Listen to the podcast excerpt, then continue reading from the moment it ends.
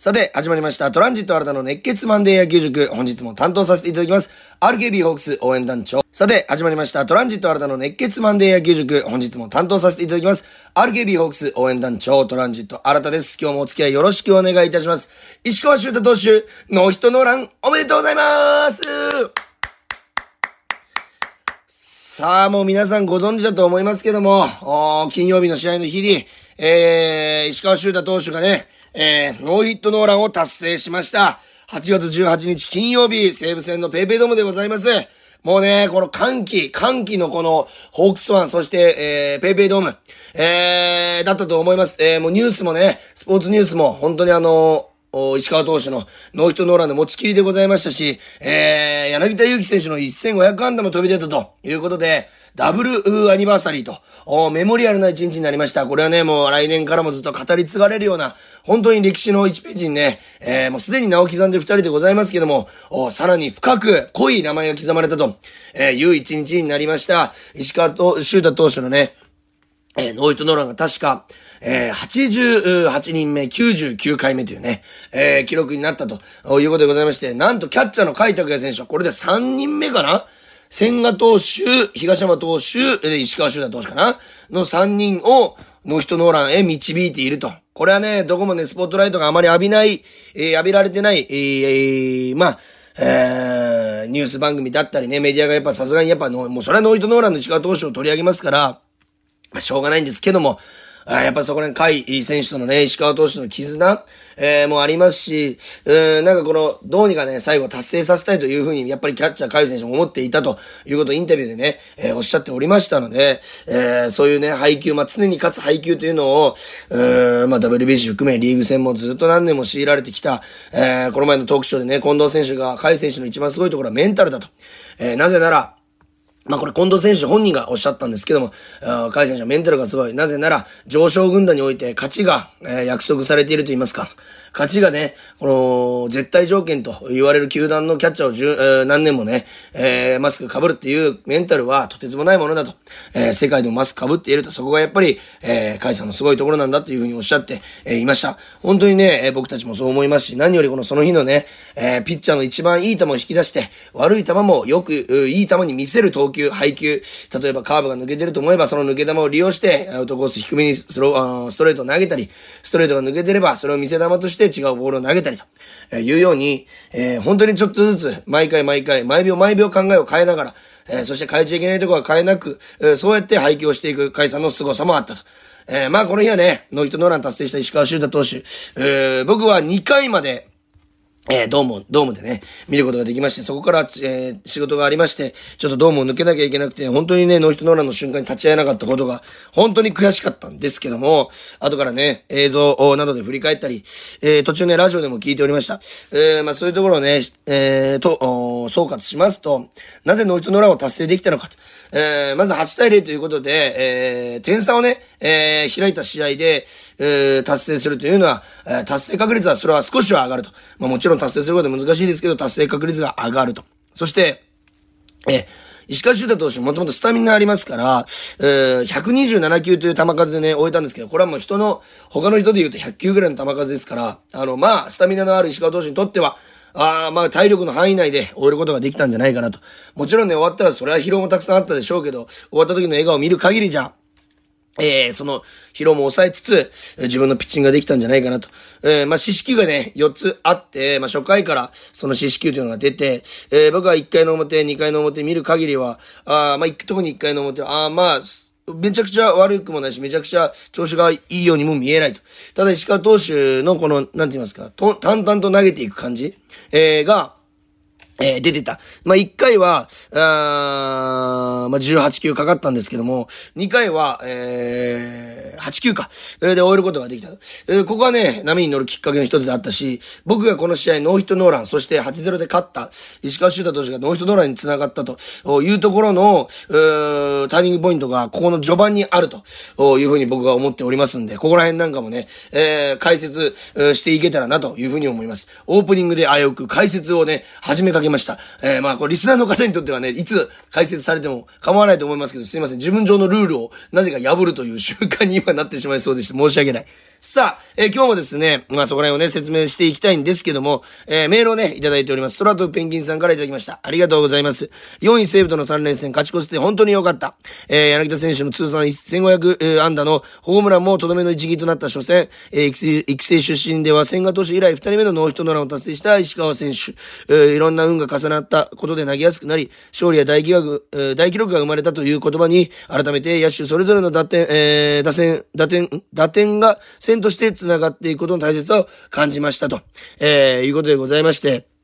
まあね、これ野球の8割を占めるというピッチャーが気持ちよく投げれる試合も、をこの先もたくさん見届けられることを期待したいですと、いうメールいただいております。ありがとうございます。本当にね、この8点味方が取ったということは、石川投手にとって何よりのプレゼントで何よりのこの勇気になったと思いますんで、それでね、この、なんて言いますか、打線の援護を絶対あいつを勝たしてやろう。この時はもうノーヒットノーラン達成させてやろうと、えー、バッティングだけではなく守備で思った選手たちたくさんいたと思いますんで、そういうホークスの良さと言いますか、ホークスらしい、この、えー、どこの球団もまあそうなんですけど、特にホークスはね、仲がいいと言いますか、雰囲気がいいですので、そういう良さが出たんじゃないかなと、えー、いうふうに思います。さあ、そこらも含めて、今日もお、お付き合いいただきたいと思います。それでは、プレイボール。トランジット新田です。今日もお付き合いよろしくお願いいたします。石川修太投手、ノーヒットノーラン、おめでとうございますさあ、もう皆さんご存知だと思いますけども、金曜日の試合の日に、えー、石川修太投手がね、えー、ノーヒットノーランを達成しました。8月18日金曜日、西武戦のペイペイドームでございます。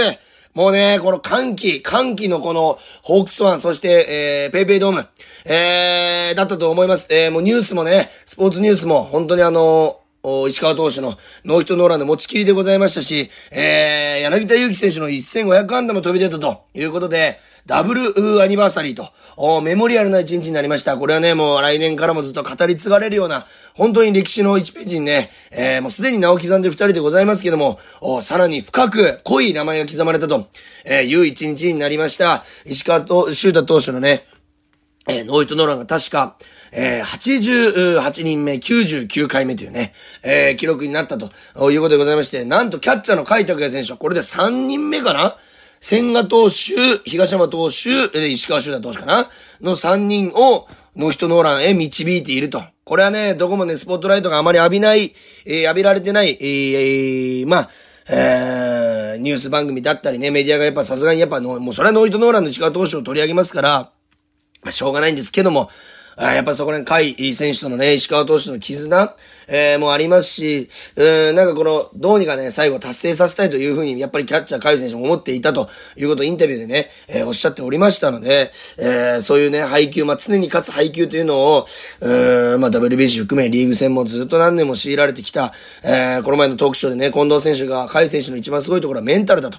えー、なぜなら、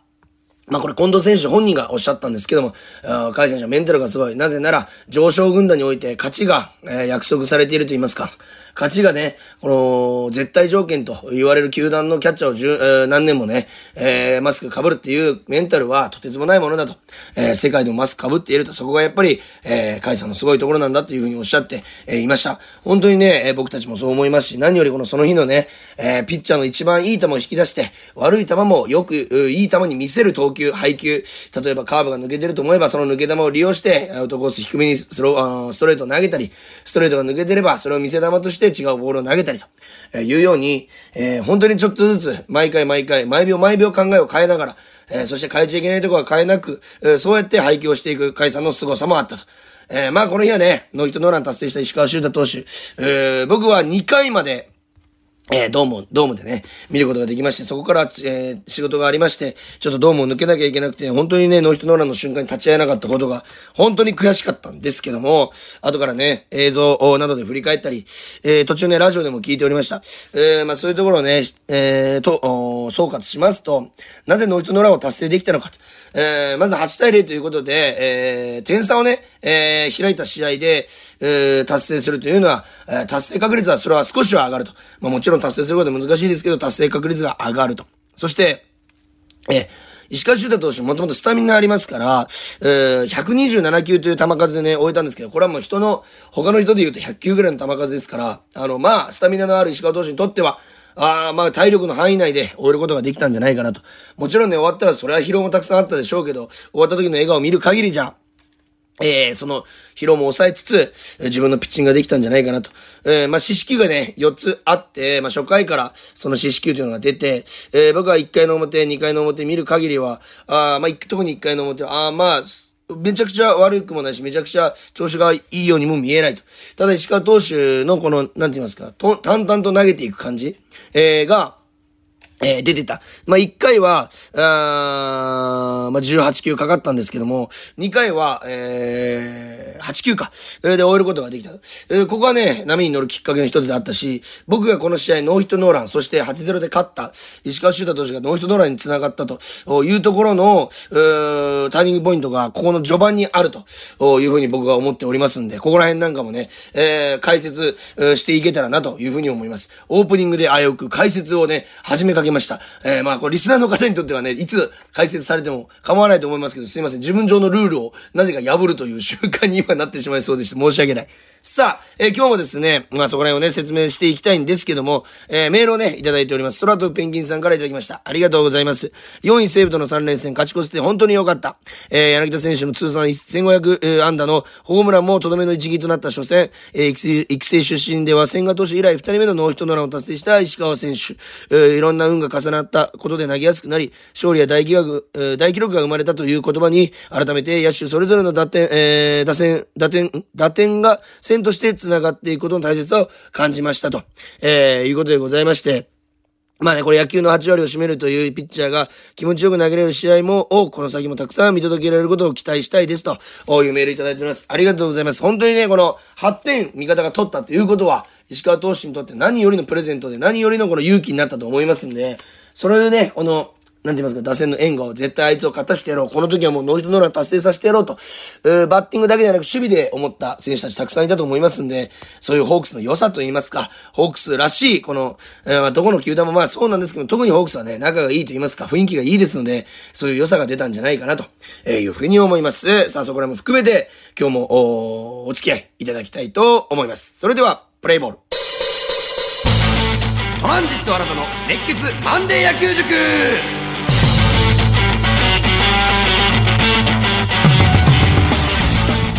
さあ、それでは試合内容をね、解説していきたいなと いうふうに思います。えー、まあ、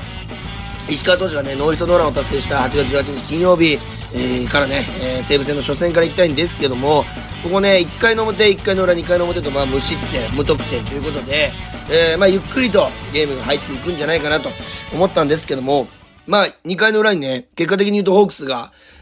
えー、5点を先制したと。えー、いうイニングになりました。4番から始まる攻撃だったんですけども、この、近藤さんのね、えー、レフトへのツーベース三塁線を抜く鋭い当たり、ここから、アキラさんがフォアボールで繋いで、えー、栗原選手のセカンドゴロで、まあランナーが進塁して、えー、ここ、柳町さん、今宮さん、海さん、三森さん、牧原さん、柳田さんと連続打点なんですよね。まあ牧原選手が犠牲フライ、その以外の方はタイムリーヒットで一挙6、5点を取ったというイニングになったと。ここまで打線が繋がった試合もね、今シーズンないんじゃないかなと。綺麗な打線の繋がり方。まあ昨日の西武戦ではそれを逆にやられてしまったと、えー、いうことでございますけれども、えー、4日前、えー、金曜日は、えー、ホークス打線がそれをやってのけたということでございます。それしかも4番から始まった打順で打者一巡して、もう1回5番まで行ってますんで、えー、打者11人の猛攻で、えー、5点を奪い取ると。まあ、最後も残塁3、満塁の状態で終わったので、まだ点が入ってもおかしくないと、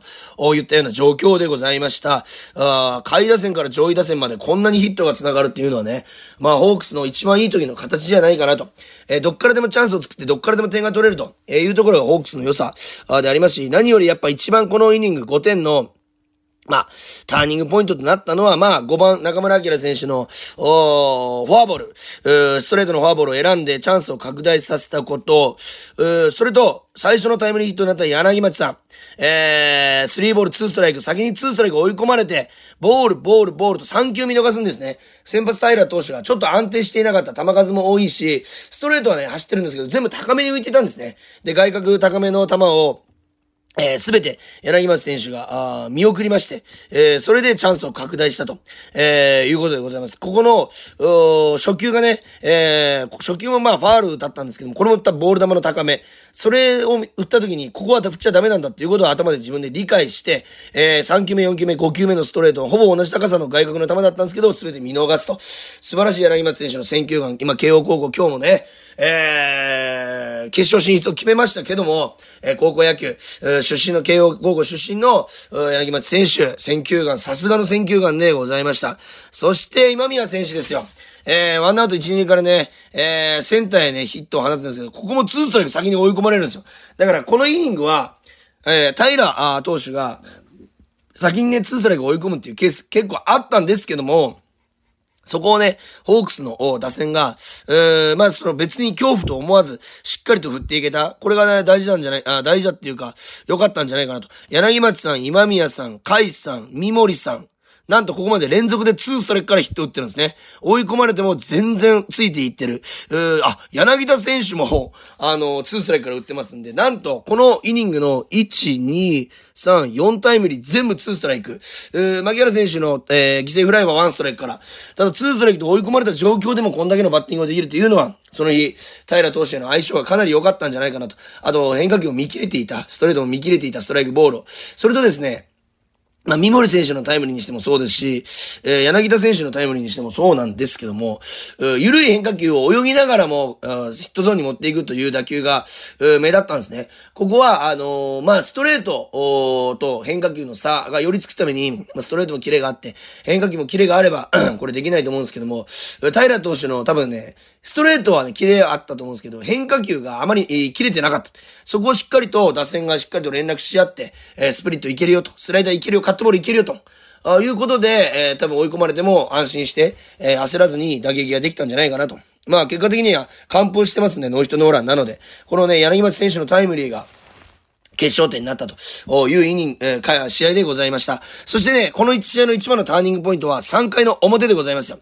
なんでかと言いますと、点を取られた後、ここ勢いに乗れたか乗れなかったかっていうのが非常に大事で、えー、しかもなんでかと言いうと、2回の裏、なんとこれね、なんとと言いますか、打者11人ですから、攻撃が20分以上続いてるんですよ。15分20分くらい。ここを、えー、早めに割とね、石川投手出てキャッチボールを始めてたのを僕はスタンドから見てましたんで、あかなり時間が空いたので、ここ大丈夫かなと。ここ無失点で抑えたらまた乗っていけるけどなって思った時に、石川投手は、すごくいいリズムでね、えー、この3回の表を終えることができた。それは石川投手の凄さでもありますし、ノーヒットノーランの鍵だったんじゃないかなと。ここの、長くかかった攻撃時間をものともせずに、えー、三、あのー、0点で抑えた。3回の表。ここ素晴らしかったんじゃないかなと。それとね、もう3点をね、ホークス打線が取るんですけども、えー、3回に1点、4回に1点、6回に1点、えー、という形で、えー、まあ、点をね、もぎ取っていく。例えば、栗原選手のホームランであったり、えー、栗原選手のタイムリーであったり、えー、柳田選手のホームランであったり。ただ、ここを、複数得点、大量得点ではなく1点でし、えー、終えたというのは逆に、石川投手にとっては2回も長い休憩タイムがなくて、乗ったまま、勢いに乗ったままいけたっていうのは非常に大きかったんじゃないかなと。このね、えー、まあ、打線と、この投球が噛み合ったと言いますか、石川投手がその休みをね、長い休憩時間をものともせず投げたっていうのが一つノーヒットノーランの僕は大きな要因だったんじゃないかなというふうに睨んでおります。えー、やっぱりね、守備のリズム、投球のリズムっていうのはバッティングにも影響するっていつも言ってますけど、逆に、えー、バッティングのね、リズムっていうのは投球にも影響する。だから大量得点が何イニングもあると逆にピッチャーがこのテンポに乗れないっていうところも見たことあります。今まで何回まで野球をしてきて、見ていましたので、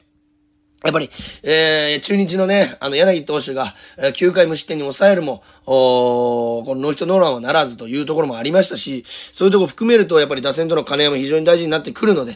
ー、この日は本当に、えー、柳田選手のホームランで決めた1500安打、そして、えー、打線の爆発、えー、そして、えー、まあ、あ石川投手の力投はもちろん、えー、あってということで、ノーヒットノーラン、そして柳田選手の1500安打、ダブルアニバーサリーデーとなりました。皆さんもね、この記憶に刻んでほしい8月18日、もうホークスの日ってしてもいいぐらいのね、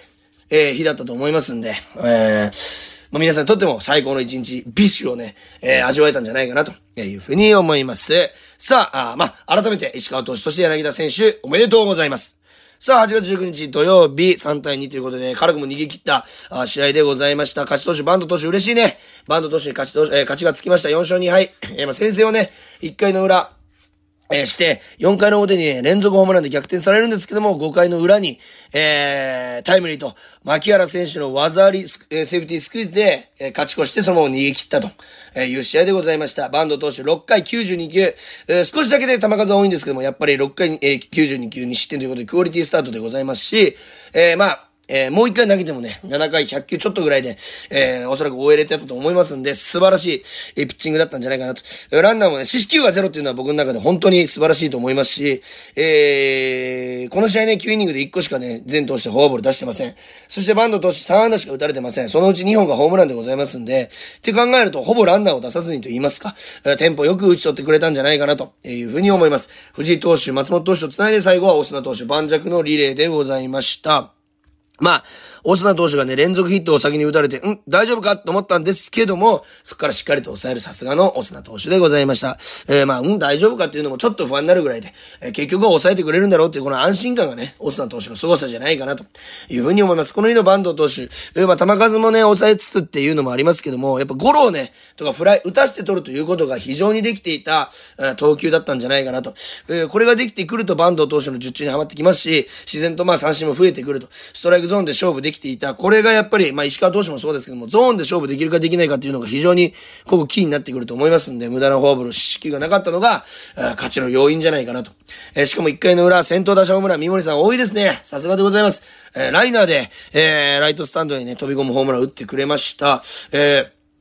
この三森選手の先頭打者ホームランっていうのは非常に勢いがつきますし、えー、三森、一番三森っていうのをね、開幕で皆さんが期待していた、例えば2軍スタートになってしまった三森選手の逆襲が今始まってる、えー、もう本当に逆襲中じゃないかなと。えー、いうふうに思います。まあ、2回のね、あ、4回の表に、えー、先ほど言いましたように連続ホームラン、2アウトから打たれたっていうのがね、ちょっと、バンド当初からしたらショッキングだったと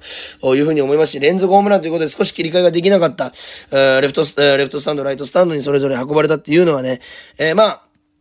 えー、本人の中ではショックだったと思いますけども、すぐ立ち直ってね、えー、1、2、3回、そして5回、6回無失点に抑えた、えー、ここの高騰を5回の裏、えー、野手がね、先頭の中村明選手、そして今宮選手がね、1球でバント成功させたというところも非常に大きかったし、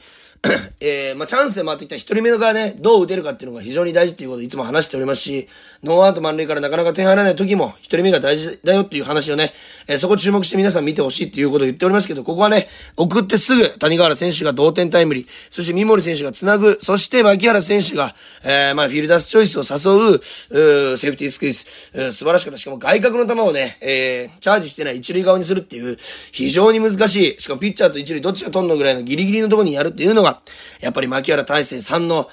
十、まあ、なんて言いますかね、技と言いますか、いや、もう、とにかく視野が広くて、す、え、べ、てが見えている。あっちに決めると思ったらそこに決めれる技術、そして力の強さ、力感というのもね、さすがだったんじゃないかなと。もう本当にまさにプロの技。あそこ1点、えー、本もギリギリでしたし、あそこ1点しかできないような、あスクイズだったんじゃないかなとえいうふうに思います。こう逆転した、同点で終わらずこの回逆転したっていうのが、えー、この試合の勝った要因じゃないかなと、ターニングポイントじゃないかなというふうに思います。思いますそして昨日、えー、まあ、6対4と、えー、負けてしまいました。つもり投手がね、打ち込まれてしまいまして、6回の表逆に5点を取られる、西武の猛攻17安打打たれる。ホークスも10安打打ったんですけども、8回裏に2点を返すのが精一杯。えー、まあ、9回裏もね、先頭出るんですけども、おあとは3勝も、3人で終わってしまったと、いうことになりました。負け投手は、つもり投手なんですけども、悔しい悔しい先発、高橋礼投手2回持たず40球、えー、3安打、3四球、1失点ということで、まあ、変わった又吉投手が、本当にね、ベテランの技でうまくしのいでいただきまして、武田投手もいいピッチングしました。えー、まあ、各投手ね、本当に任せられたところを、え、切り抜けようと言いますか、無失点の抑えようという気持ちは見えたんですけども、やはり、えー、6回の表5点が痛かったな、というところでございました。あまあね、えー、まあ、捕まった要因は打たれたところは全て甘いコースというのも、うもちろんあるし、このつもり、えー、投手にとって、この2ストライクからヒットで繋がれたというね、えー、ところ、ヒットで繋がれたとヒットを放たれた。そして逆に2ボールにしてしまってヒットを打たれたという、このなかなか自分のテンポに一回も持ってくることができなかった。ちなみに、まあ、ああ打たれたコース、うーまあ、モニターで確認したり、ラジオで聞く限り甘いと思うんですけども、甘いかのかなと思っちゃうんですけども、実は、あの、9分割のストライクゾーンで言うと、割とね、えー、端っこめに行っていると。だからこそ、ストレートの球速が出ていてもあまりキレがなかったのかなと。相手バッターにとって打たれたのがほとんどストレートでございますんで、えー、変化球を投げれなくなってストライク入らない時にストレートを投げ込んで打たれた。まあ、例えば佐藤隆星、えー、選手、えー、あ、西川選手、昼間選手、えー、源田選手、すべてストレートを弾き返されていると。えー、いうことでございますんで、ストレートが捕まえられてしまったのかなと。ああいうふうに思います。ここね、本当に自分のテンポに持っていけないっていうのが辛くて、えー、つもり投手は本当にスライダーとストレートのコンビネーションでアウトにしていくタイプでございますんで、そのね、二軸の一軸を捉えられてしまうとなかなか苦しいピッチングになるのかなと、えいうふうに思いました。まあ、チーム初ヒットは今宮選手のスタンドへのホームランでございましたし、柳田選手のホームランもすごかった。そしてね、8回は、柳町選手、ヒットからの、ツーストライクからの栗原選手が技ありのライトスタンド。これも非常にすごかった。ヒット、ホームラン4本で4点と。なので、えー、まあ10点取ったのは、えー、他のね、残塁が多かったのかな。あ、10安打。で、4点、4得点というのは、まあ残塁が多くなってしまったのかなと、えー、いうところでございます。まあね、勝ち越したので、これはね、ほんといい風に捉えるしかありませんし、何より、今週はもうノーヒットノーランと1500安打があるということ、あったということで、この、我々のね、応援する活力にもなりますし、選手たちの勢いがついた、そういった試合にもなったと思いますんで、えー、今週はもうそれに尽きるんじゃないかなというふうに思います。さあ、今日も聞いていただきありがとうございました。毎週皆さんからのね、メール、まあ質問や疑問、意見何でも構いません。オークスについての質問、そしてプレイについての質問、僕に対しての質問何でも構いません。フリーメッセージ、感想もお待ちしております。皆さんからのメールはすべて kor.rkbr.jp までよろしくお願いします。小文字で kor.rkbr.jp までよろしくお願いします。さあ、まあ何回も言っておりますけど、石川修太投手のノーラン、そして、柳田選手、1500安打をホームランに決めるという記録、本当におめでとうございました。えー、僕もね、活力もらいました。何か皆さんからね、えー、褒めてもらえるような、拍手をいただけるような、えー、活躍できるように僕も頑張りたいなというふうに思いましたし、さらにさらにホークスがね、上目指していけるように皆さんで応援していきましょう。それでは今週も聴いていただきありがとうございました。ゲームセットここで Google ポッドキャストをご利用の方へお知らせです。Google ポッドキャストは2024年6月23日をもってサービスを終了します。引き続きこの番組をお楽しみいただくには、ラジコ、Apple Podcast、Spotify、Amazon Music、YouTube Music、いずれかのアプリをご利用ください。これからも RKB ラジオのポッドキャストをお楽しみください。